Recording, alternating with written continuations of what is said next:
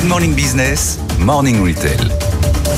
Et ce matin, avec vous, Eva Jacon, on va parler des entreprises à mission. Ça se fait aussi dans la grande distribution. Alors, Carrefour avait déjà annoncé euh, devenir euh, entreprise à mission. Là, vous allez nous parler d'un groupe de grande distribution, PACA Participation.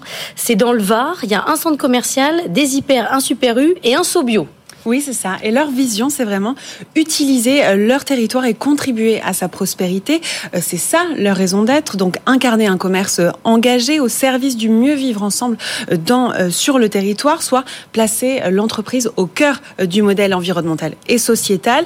Alors Carrefour aussi était passé société à mission en 2009, en 2019. On le rappelle, c'était leur leur raison d'être, c'était assurer une alimentation de qualité accessible pour tous. En France, on le rappelle, il y a près de 1500 500 entreprises à mission. Elles définissent des objectifs euh, statutaires précis qui sont contrôlés euh, tous les 18 mois par un organisme, le comité de mission.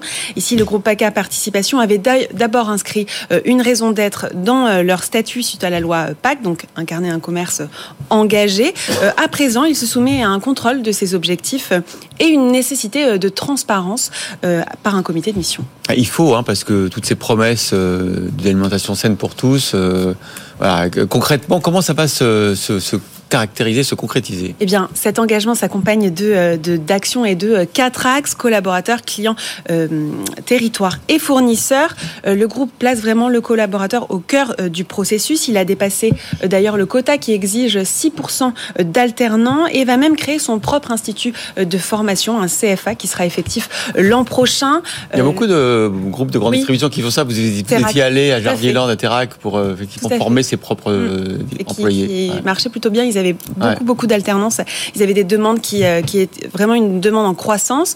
Euh, ici aussi, la mise en valeur de leurs partenariats, leurs partenariats locaux intégrés euh, depuis longtemps. Alors, la région du Var est assez riche avec beaucoup de producteurs, ce qui fait qu'il y a une multiplication des références produits, valoriser le circuit court, l'économie circulaire, donc un lien fort avec les PME et régionales et agriculteurs. En fait, ils co-construisent des marques. Ils ont des process assez longs, comme par exemple avec le miel qui est un sujet euh, vraiment d'actualité en ce moment. Eux, ils ont 70% euh, de références qui sont des miels locaux. Ça représente 80% euh, de leur chiffre d'affaires. Ils ont aussi créé leur propre marque, les ateliers du Chez. Ils, ils font leur, leur vin, ils, ils développent de la bière ou encore du café.